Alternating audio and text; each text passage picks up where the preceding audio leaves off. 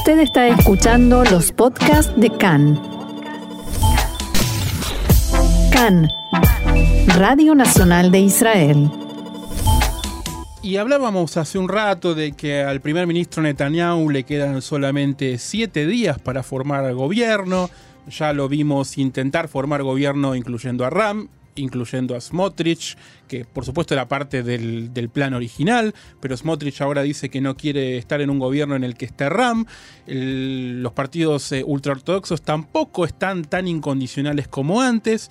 Bennett, si bien es ambiguo, lo que todo indica que no va a sentarse en un gobierno de Netanyahu a menos que le ofrezca una rotación que ahora está dentro del menú de opciones, pero tampoco está tan claro porque es un año sí, después dos no, y nadie está confiando demasiado en lo que dice Netanyahu, pero todavía no hemos hablado de lo que puede venir en siete días. Exactamente, Diego. Y para eso, justamente, estamos en comunicación. Ya es un amigo de la casa, analista político y director del Departamento Iberoamericano de Yeshatid, Gabriel Colodro. Hola, Gaby. Gaby Astrosky, Diego Mince, te saludamos. Gaby, Diego, un gusto hablar con ustedes nuevamente. Les pido disculpas de antemano por la voz. Eh, una semana sin mascarillas en Israel es una maravilla, pero nos, encontramos de vuelta con todos los resfríos y los virus comunes, ¿cierto? Y, así, así, bueno, nos vamos recordando lo que es la vida normal también. Son, los puntos que no se tuvieron en cuenta al momento de decidir la salida de la mascarilla. Exactamente. Yo la, seguí usando y parece que por ahora vengo bien con los resfríos, así que me parece que me parece que me voy a guardar, quedar con la costumbre. Bueno, entonces podemos, podemos eh, recomendarle a toda nuestra audiencia que por más que se puedan usar, pueden seguir usándola y seguimos previniendo algunas cosas. Gaby, eh, nos metemos directamente con, con la entrevista. ¿Cómo se está viviendo eh, en la interna de Yeshatid todas estas últimas novedades y, días, e idas y vueltas que se viven hoy en la política israelí? bueno, el objetivo de Yeshatid es bastante claro, eh, se ha repetido durante meses. Nuestro objetivo es crear un gobierno de unidad real. ¿Qué significa un gobierno de unidad real? Significa un gobierno que tenga el apoyo de, todos de todo el espectro político israelí, centro, izquierda y derecha, y eh, se logre, digamos, cumplir con los déficits que tenemos hoy día como país. Hoy día tenemos temas urgentes que deben ser resueltos, más allá de las, eh, de, las, digamos, de los objetivos políticos de cada partido. Hay temas país que deben ser resueltos antes de enfocarnos en cualquier tipo de necesidad o, ideología. Eh, hay que recordar, llevamos ya desde el año 2017 sin un presupuesto nacional. Ustedes lo mencionaban anteriormente, en este momento no tenemos ministro de Justicia. Entonces, son muchas las urgencias a nivel nacional que nos obligan a unirnos. Ahora, eh, ¿Vemos esta unión? Sí, vemos parte de esta unión. Vemos cuando hay opciones, por ejemplo, se, eh, Yair Lapid en un momento hizo la oferta a Bennett de hacer un gobierno en rotación partiendo Bennett, digamos, eh, hubo una respuesta bastante positiva desde la izquierda, eh, que una cosa que demuestra que el objetivo de los partidos que están en esta coalición por el cambio, digámosle, eh, están dispuestos a ceder. de hecho, el partido, y, y ahí Rapid lo anunció hace muy poco tiempo, en los próximos días van a tener que tomar decisiones difíciles. Están todos dispuestos a tomar decisiones difíciles, a ceder mucho más de lo que a todos nos gustaría, pero el objetivo sigue siendo uno, no unas quintas elecciones y sí formar un gobierno.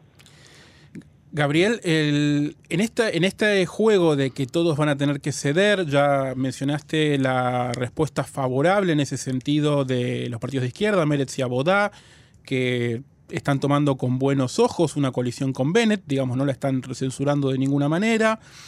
Eh, sabemos que Israel Beiteinu en su momento no descartó sentarse con árabes en el caso de que sea necesario eh, un, gobierno que, saque a Netanyahu de, de, Balfour. Pero, ¿cómo sería o cuál, cuál parece ser la, estrategia de negociación o de, ofrecimientos de la PID a, por ejemplo, parte de los ultraortodoxos que tal vez podrían llegar a ser necesarios para, para terminar de cerrar los números.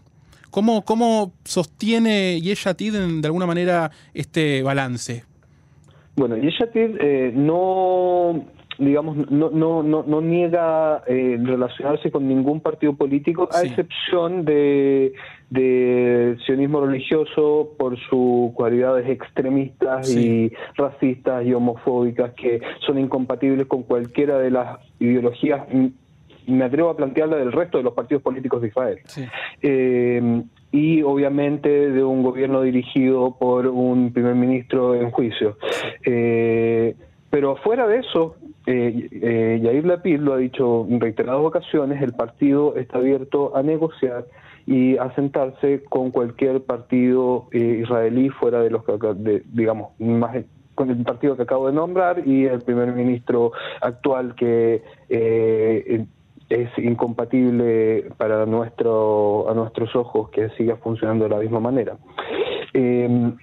Ahora, las modalidades pueden variar. Eh, yo no hoy día no puedo decirle sí, mira, existe esta oferta o esta oferta, porque no lo sabemos aún. Eh, Yair Rapid no ha recibido el mandato de Rivlin para eh, intentar formar eh, gobierno eh, estamos adelantándonos algunos días, esperemos eh, la próxima semana y vamos a ver eh, quizás algún tipo de información más clara al respecto. Ahora, fórmulas, nosotros como, yo digamos, como, no, no, como vocero de, de, sí. pero sí como, como miembro del partido, de alguna manera, y como ciudadano israelí, puedo imaginarme algunas fórmulas, o sea, siempre existe la opción de, del apoyo no, formando, no, no siendo parte del gobierno, sino que apoyo por fuera que se llama, siempre existe la opción también. Hay que tener en cuenta que eh, los partidos religiosos llevan ya bastantes años en gobierno y si dejan de ser gobierno van a necesitar llegar a algún acuerdo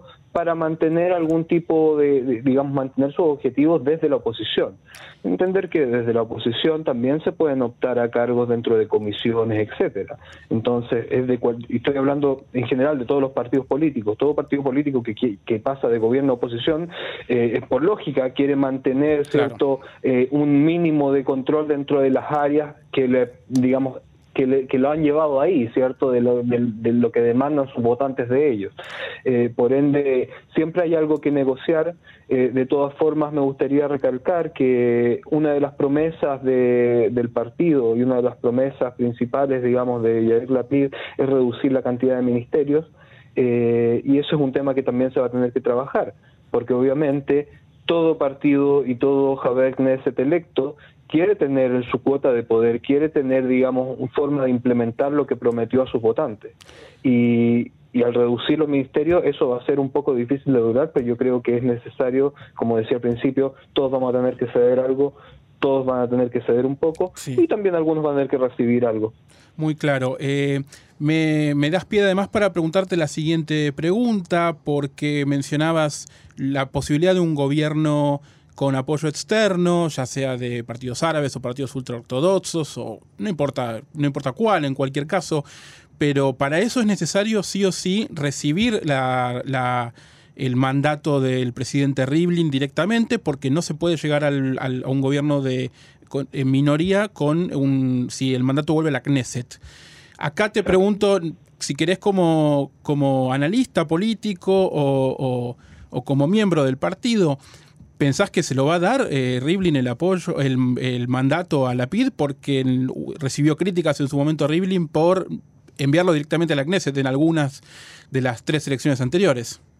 Claro, yo creo que hoy día eh, no solamente Rivlin, sino que todo ciudadano israelí quiere, por lógica, evitar unas quintas elecciones. Sí. Y en este sentido, pasar el mandato directo a la Knesset sería saltarse un paso de forma innecesaria. Claro. Sería, digamos, eliminar una opción, digamos. Yo creo que estamos en un, en un momento en la historia de nuestro país en que no podemos darnos el lujo de eh, ahorrarnos pasos ni de no agotar todas las opciones para llegar a un gobierno estable por fin, eh, dentro que no hemos tenido dentro de los últimos Wow, ¿cuándo fue la última vez que tuvimos un gobierno que terminó su periodo? Eh, por lo menos 13 años, 12 años, ¿no? Si no me equivoco. Claro. Sí, sí, el de, el de 2015 no, el de 2009 tampoco. tampoco, por eso te digo. Entonces, estamos en un periodo muy crítico, llevamos mucho tiempo sin una normalidad política, ni una normalidad gubernamental. Y se nos olvidó un poco también. Se nos olvidó un poco que eh, nuestro, nuestra visión de vida y nuestra visión política es muy occidental, aun, a, pesar de que estamos en Medio Oriente. Entonces, llevamos cuánto, 14 años con el mismo primer ministro, eh, es hora de rectificar algunas cosas y volver, digamos, a la base de lo que quisimos formar como, como Estado, como Estado de Israel, un Estado moderno, judío, democrático, eh, a la altura del siglo XXI. Gabriel, te pregunto, eh, desde Yeshatid, ¿creen que Bennett es confiable? Porque digo, por un lado, todo hace suponer que si dentro de siete días Netanyahu no logra formar gobierno, eh, entonces todo vuelve a Rivlin y se pueda llegar a dar el mandato a la PID y entonces se está hablando de eh, las negociaciones que están llevando adelante para poder llevar eh, para poder lograr el gobierno de unidad entre la PID y Bennett. Ahora, por el otro lado, ayer en declaraciones desde la Knesset cuando fue por, por el tema de la Badame Saderet, Bennett sigue declarando, estoy abierto a cualquier partido de, de derecha. Entonces, ¿qué, ¿qué nos podría hacer suponer que dentro de siete días Bennett no diga, bueno, está bien, trato de arreglar algo con Netanyahu? Mira, Bennett es un político experimentado ya a esta altura, es un político que tiene muchos, muchos kilometrajes eh, y sabe cómo dirigirse a la prensa y qué hablar por dentro y qué hablar por fuera. Eh, entonces, de la misma forma eh, de la que todos vamos a tener que ceder, todos vamos a tener que confiar. si Yair Rapid decidió eh, en un momento hacerle este ofrecimiento de rotación a Bennett es porque confía en él.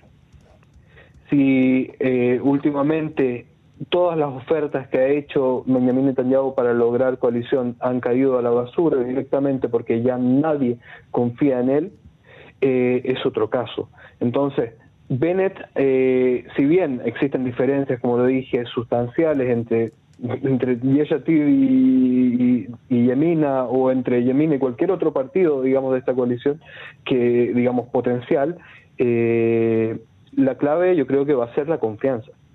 Eh, estamos obligados a confiar el uno del otro si, si que queremos formar realmente un gobierno de unidad. Si no, no tendría sentido y no cambiaría mucho la figura del gobierno eh, anterior, que básicamente se formó a base de discusiones entre abogados y no entre los mismos representantes del pueblo.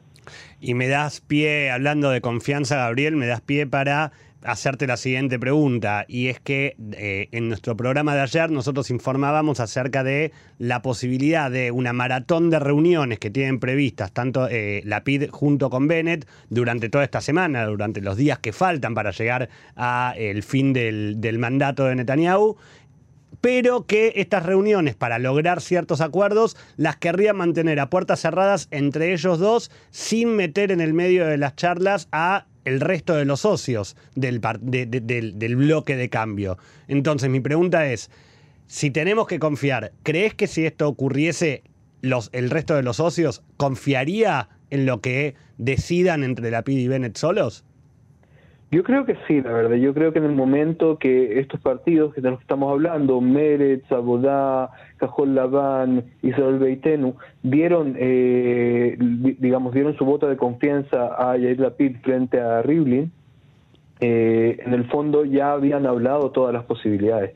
Yo creo, yo creo sinceramente de que eh, el nivel de confianza en Leida Pid como líder y las decisiones que se pueden tomar en estos casos donde se siguen negociando, digamos, eh, estamos hablando de la confianza para tener la confianza de negociar con alguien si es que confiamos en él, valga la redundancia. Pero, pero sí, yo creo que sí. Yo creo que la, la verdad es que eh, los, líderes de los otros partidos han sido bastante claros en el apoyo, eh, a un nivel eh, que realmente a mí, como parte del partido hoy día, me, me sorprende. leí hace pocas semanas una declaración de la número 7 de, de Abodá, justamente. si me recuerdan su nombre me ayudan porque siempre se me olvida. ella se llama Ibtizam Mara. Exacto. Claro, es una persona perdón, se nos había hecho, perdón, se nos había hecho una laguna todos juntos. yo no recordaba si era la 7 o la 8. Claro. bueno, la cosa es que a mí me sorprendió mucho que ella diera el visto, el visto bueno públicamente a eh, la idea de un gobierno eh, de cambio eh, con Bennett dentro de, digamos, partiendo una rotación. Eh, a mí me sorprendió la verdad por el pasado de, ella y eh, me parece eh, un, buen ejemplo de cómo se está confiando, se está, se está devolviendo la confianza en la política de cierta forma, que ha sido eliminada por los, en los últimos años por un gobierno y un primer ministro que básicamente ha transformado la definición de política internamente en Israel y no para bien. Claro, yo eh, perdón, ¿no? Comparto, comparto esto que decís, tal vez la necesidad que tiene la gente de volver a confiar en la política y el hartazgo y el hastío y el cansancio que tiene de todo el tiempo estar yendo a nuevas elecciones y ver cómo todos se pelean y todo sigue igual. Exactamente, yo creo que todos estamos cansados, todos estamos cansados de no tener confianza también, de no poder eh, imaginar, digamos, que no, no, ver un país que pueda tener eh, no, no tenemos presupuesto hoy día, no sabemos qué va a pasar el próximo año. o sea, se terminan ahora en junio, en un, mes y tres días, eh, digamos, los pagos del, eh, del Seguro Nacional por cesantía. ¿Qué va a pasar? No hay presupuesto. Entonces, son muchas las necesidades sociales que hay que cubrir. Y si es que nuestros representantes, a la gente a la que le dimos el mandato, eh, cada uno de nosotros como ciudadanos, para representarnos en el Parlamento y luchar porque este tipo de cosas no lleguen a ese punto en que no tenemos qué hacer, eh, estaremos perdidos. Si no confiamos en ellos, vamos a estar perdidos. De, Gaby, te hago una, una, pregunta como para ir cerrando justo con lo que estabas diciendo recién. Eh, ante la posibilidad, perdón, ante la necesidad que hay de resolver ciertos temas urgentes, como lo que decías acerca del presupuesto y de la, de, la finalización del pago por eh, cesantías en el trabajo. Eh, la PID, me imagino que la respuesta va a ser sí, pero saberla de tu boca. Eh, ¿Tiene previsto todas las medidas de emergencia que debería tomar en caso de lograr el mandato y lograr formar un gobierno? Bueno, las propuestas del partido eh, respecto a la, pandemia, respecto al presupuesto, ya estaban publicadas en la página del partido desde hace bastantes meses. Eh, que de hecho personalmente puedo dar mi opinión de que fue una de las razones por las que decidí eh, entrar en Yeshatir, porque las propuestas son claras y las propuestas responden a las necesidades del pueblo hoy. Eh, entonces, sí, la verdad es que las respuestas, las propuestas están ahí. Eh, me atrevo a decir que revisando las propuestas de otros partidos son muy similares eh, en términos sociales. Me atrevería a decir que en muchos casos, incluso a las de partidos como Yemina y Abodá al mismo tiempo. Hmm. Porque las necesidades del pueblo en general son las mismas. Y las respuestas se pueden dar solamente de una forma, que es generando un presupuesto real acorde al año 2021 y no acorde al año 2017. Gabriel Colodro, analista político y director del Departamento de Iberoamérica de Yeshatit, te agradecemos nuevamente por tu participación con nosotros en Canal Español y seguramente cuando reciba o si recibe o si no recibe también el mandato Yair Lapid estaremos en conversaciones cuando quieran. Un gusto hablar con ustedes.